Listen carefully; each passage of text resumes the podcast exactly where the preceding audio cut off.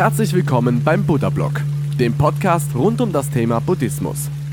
Das Audioformat für Interessierte und solche, die sich von der Lehre des großen Lehrers angezogen fühlen. Geschichten, meditative Texte und Anleitungen zur Meditation einfach und verständlich erklärt von Shaolin Rainer, einem ehemaligen buddhistischen Mönch, der heute die Lehre Buddhas nach seinen persönlichen Vorstellungen vermittelt. Viel Spaß und eine kleine Erleuchtung beim Podcast.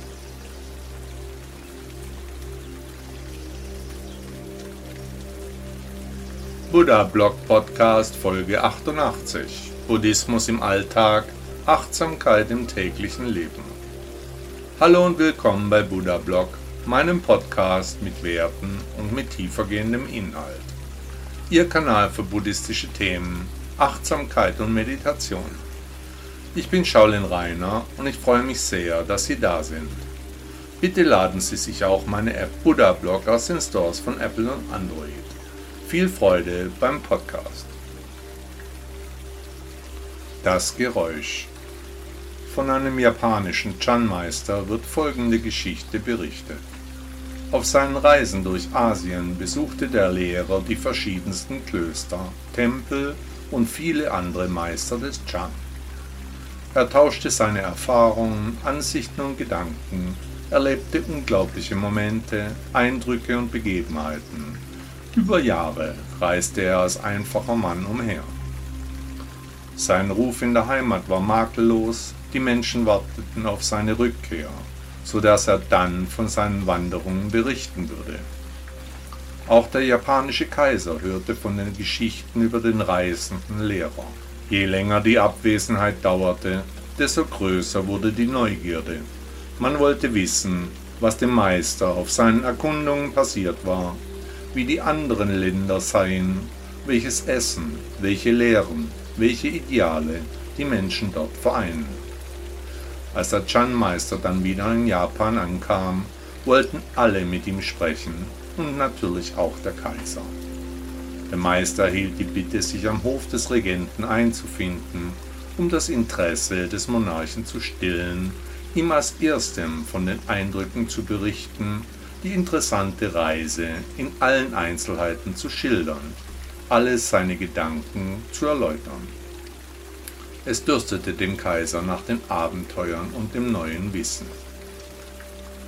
Der Chan-Meister verneigte sich in Ehrfurcht vor dem Herrscher und verharrte in tiefem Schweigen vor dem Thron. Die Männer schauten sich an, musterten sich, jede Regung im Gesicht des anderen beachtend.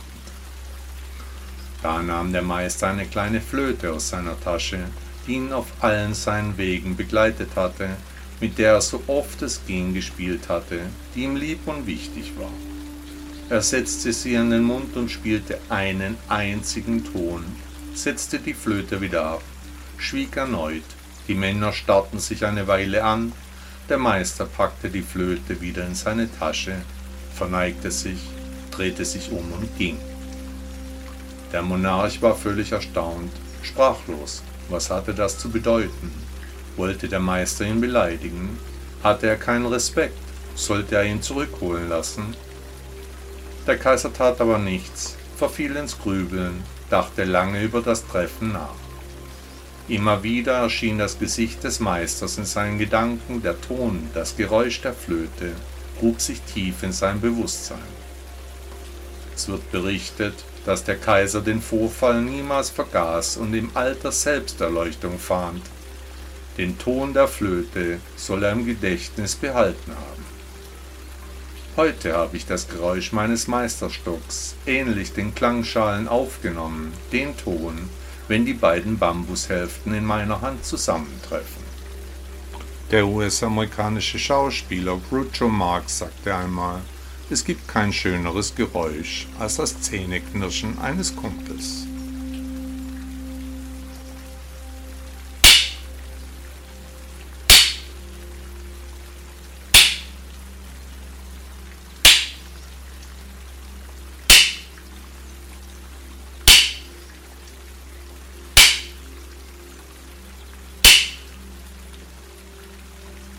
Befriedigung aus Leiden kann es sein, dass manche Menschen aus ihren Leiden auch Befriedigung ziehen? Und wenn ja, warum?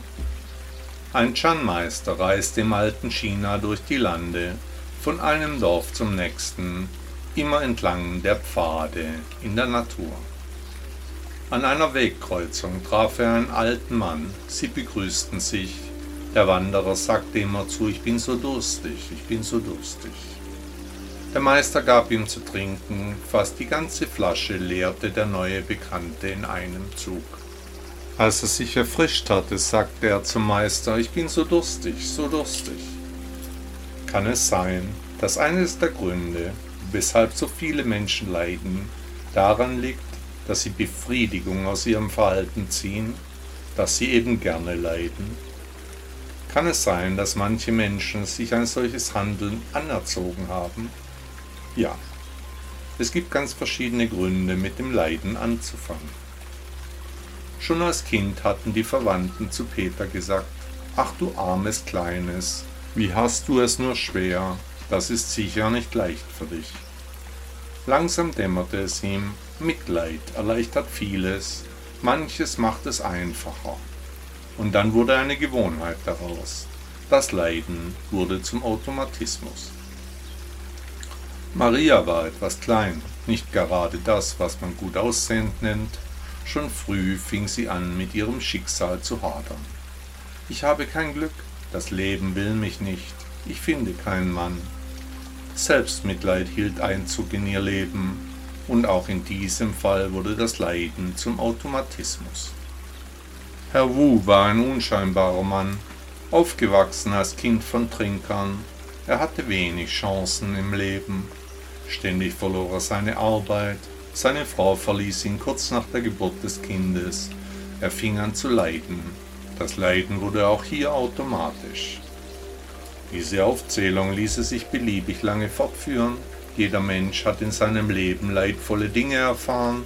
Die Frage ist, wie er damit umgegangen ist, ob das Leiden zum Automatismus wurde ob die Menschen eines Tages damit anfingen, Befriedigung aus ihren Leiden zu ziehen? Wurde gar das Leiden zum Hauptinhalt des Lebens? Wie wir mit dem Leiden umgehen, wie wir schmerzliche Erfahrungen verarbeiten, das macht unser Ich aus, unsere Persönlichkeit.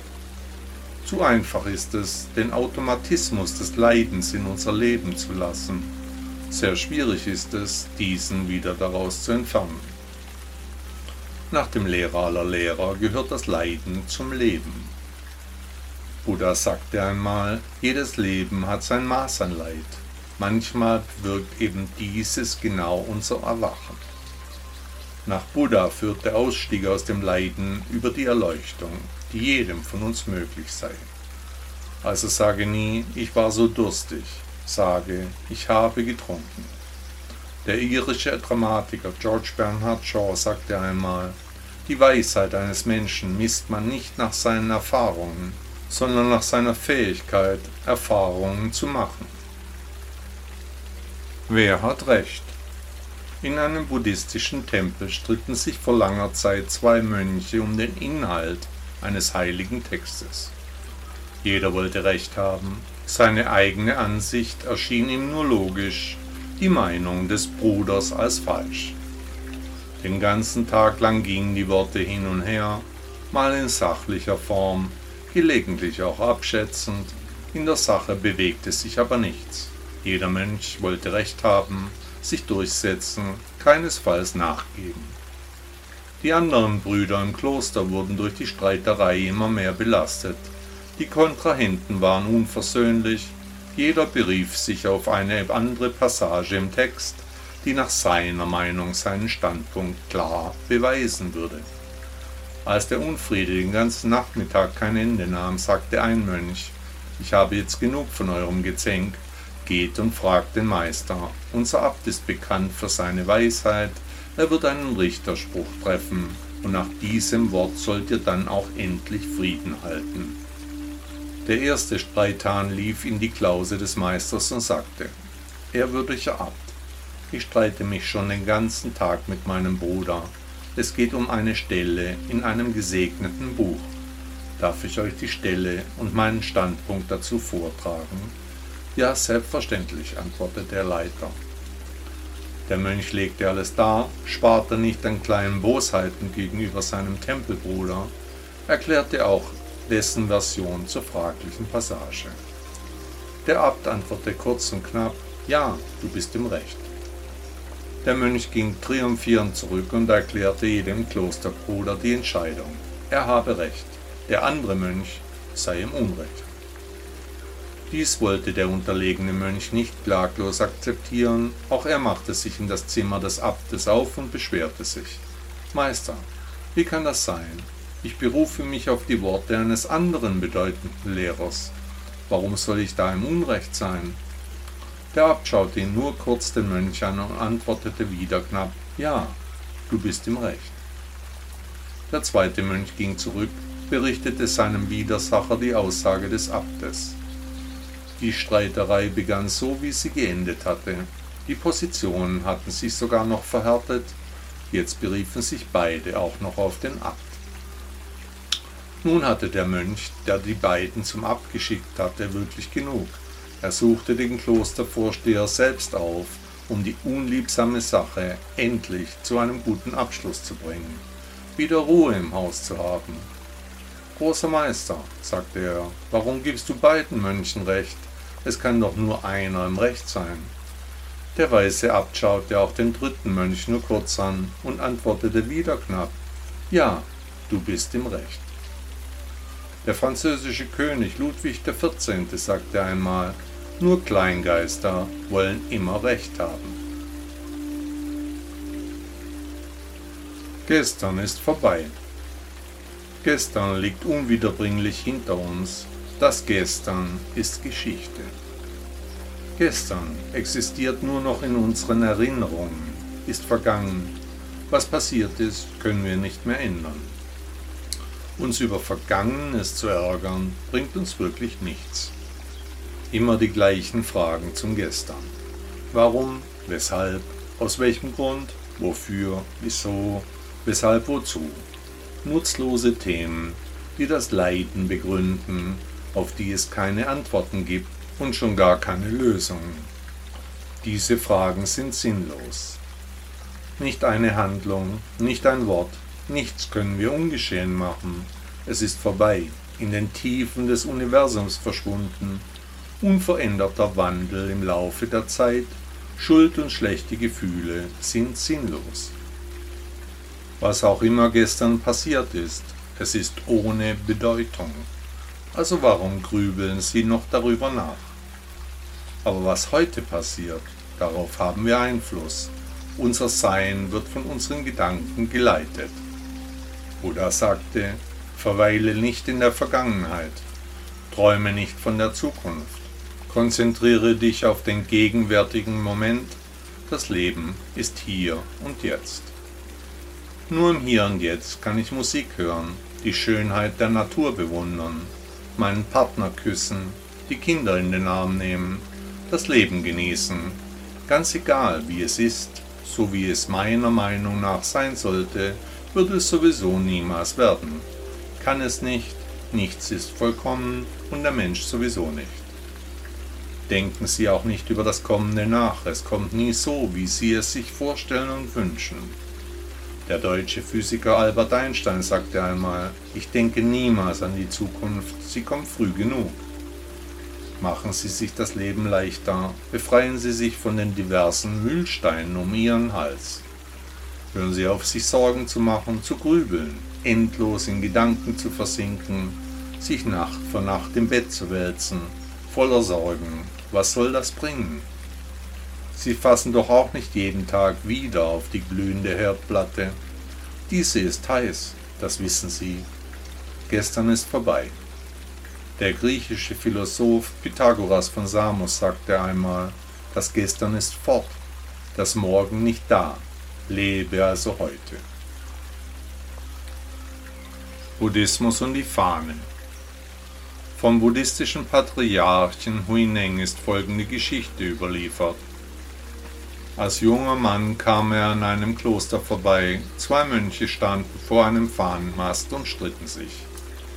Der eine Mönch sagte zum anderen, die Fahne bewegt sich. Darauf erwiderte der andere Mönch, nein, Der Wind bewegt sich. Hier zeigt sich, wie wir denken, unser Stil, ja oder nein, schwarz oder weiß. Der eine Mönch sieht die Fahne, die sich bewegt. Der andere Mönch sieht, was viele Menschen nicht sehen, den Wind, der sich bewegt und deshalb die Fahne in Bewegung versetzt. Und dann kam der weise Huineng, der den beiden Mönchen zurief, Nein, euer Geist bewegt sich. Fahne, Wind oder Geist, was ist jetzt richtig? Das ist jetzt das richtige Thema, um das Ego zu befragen. Fahne, Wind oder Geist. Jenseits von Ja oder Nein, von Schwarz oder Weiß, jenseits des Egos. Ein russisches Sprichwort sagt, wenn die Fahne fliegt, ist der Verstand in der Trompete. Computerspiel.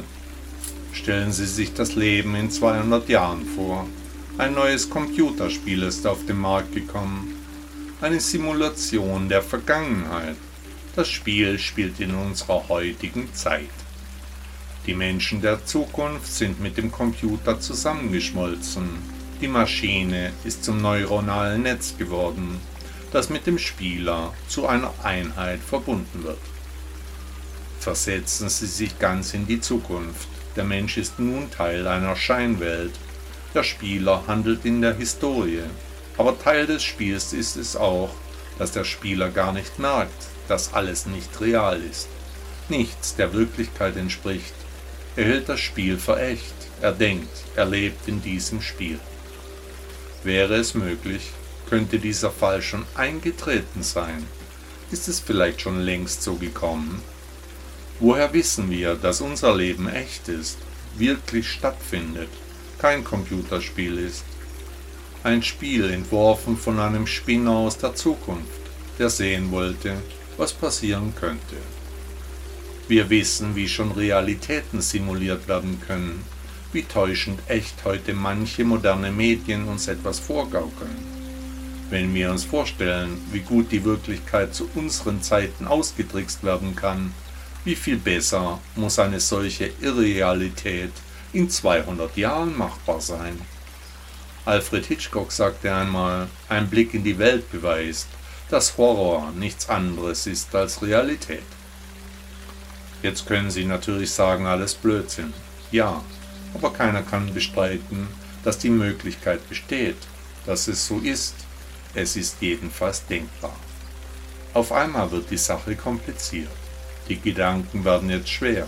Das Leben erscheint unter solchen Möglichkeiten plötzlich sinnlos, bedrohlich. Sind wir nur so etwas wie Schachfiguren auf dem Brett von Verrückten aus der Zukunft? Aber solange alles ist, wie es ist, müssen wir uns da verrückt machen lassen. Nach den Lehren Buddhas ist das Leben nur ein Traum, aus dem wir erwachen müssen, also etwa vergleichbar mit der Simulation im oben beschriebenen Computerspiel. Wieder könnte man sagen, alles Blödsinn. Aber was aber, wenn die Aussage des großen Lehrers richtig ist, wir alle in einem Traum leben und nur die Erkenntnis uns aus diesem Traum befreien kann?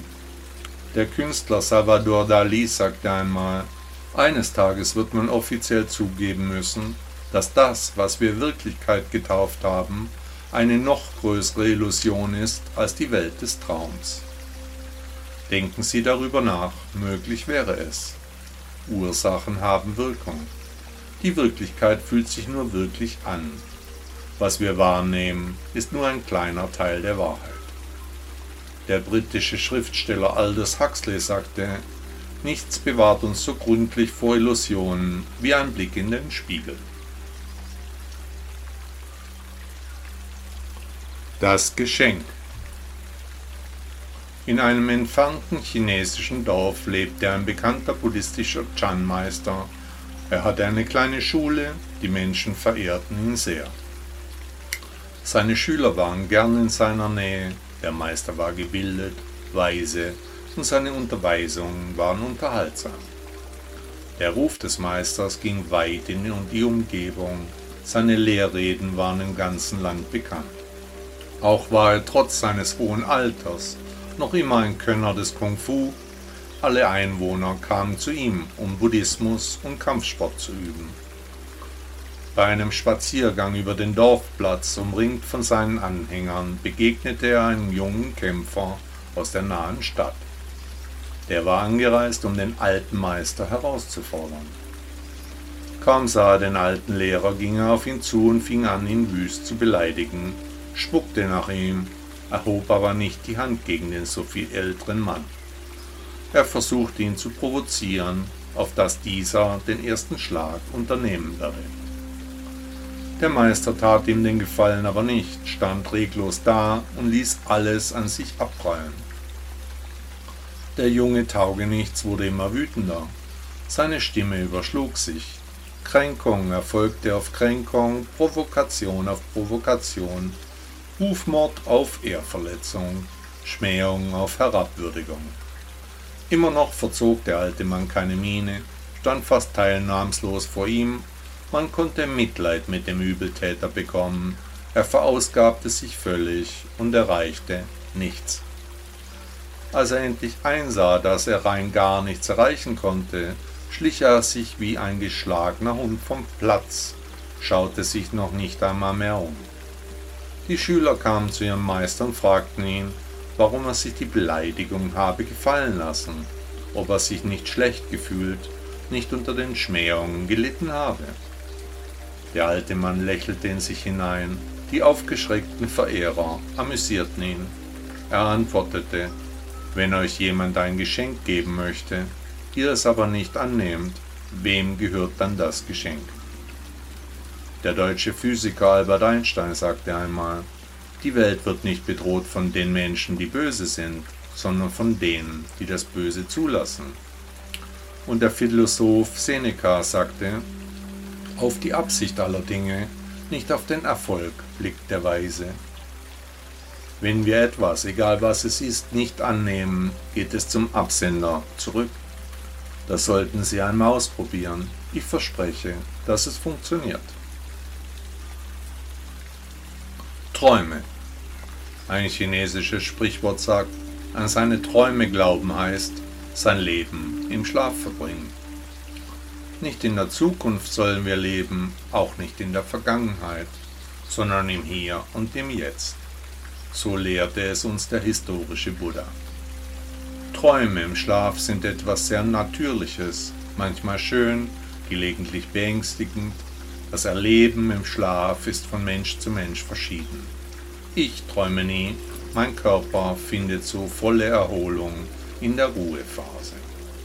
Aber es gibt Menschen, die leben den ganzen Tag in einer Traumwelt, haben sich in ihrem Gedankenpalast die Welt zurechtgemacht, wie es ihnen gefällt, nehmen die Realität kaum noch wahr, eigentlich belügen sie sich ständig. Denn das Leben findet in der Gegenwart statt, so wie wir uns das Kommende ausmalen, so kommt es sowieso nicht. Fantasievorstellungen aller Art finden dabei ihren Ausdruck. Die Flucht aus der täglichen Absurdität wird dabei bewusst herbeigeführt, man malt sich das Leben aus, in allen möglichen Farben, wird unkonzentriert, begibt sich bei vollem Bewusstsein in Scheinwelten. Von solchen Träumen unterscheiden sich deutlich Pläne. Unter Plänen verstehe ich konkrete Vorhaben, die ich mir vornehme, dann umzusetzen, etwa ich plane einen Ausflug mit der Familie, habe schon zu essen vorbereitet. Dann macht mir das Wetter einen Strich durch die Rechnung. Das ändert die Pläne. In die Welt der Fantasie abzugleiten hat etwas Beängstigendes. Die eigene Traumwelt entstammt meist aus inneren Monologen. Bilder und Filme laufen in unseren Gedanken. Die falsche Welt nimmt Besitz von uns. Die Grenze zur Erkrankung ist hier fließend. Schizophrenie, Borderline, Störungen der Persönlichkeit in vielen Formen kommen aus dem Abdriften in Wunschvorstellungen. Besonders in schweren Zeiten neigen die Menschen zu solchem Verhalten. Der Lehrer aller Lehrer sieht als Grund allen Übels unser Ego, das in bestimmten Situationen übersteigert und die Wahrnehmungsgrenze verschiebt, aus Monologen sich eben verdirbt. Hier hilft es, wenn wir unsere Gedanken überwachen, wenn wir diese nicht einfach nur so vor sich hin plätschern lassen, sondern bewusst und gezielt unsere Gedankengänge beobachten, ihnen nachforschen.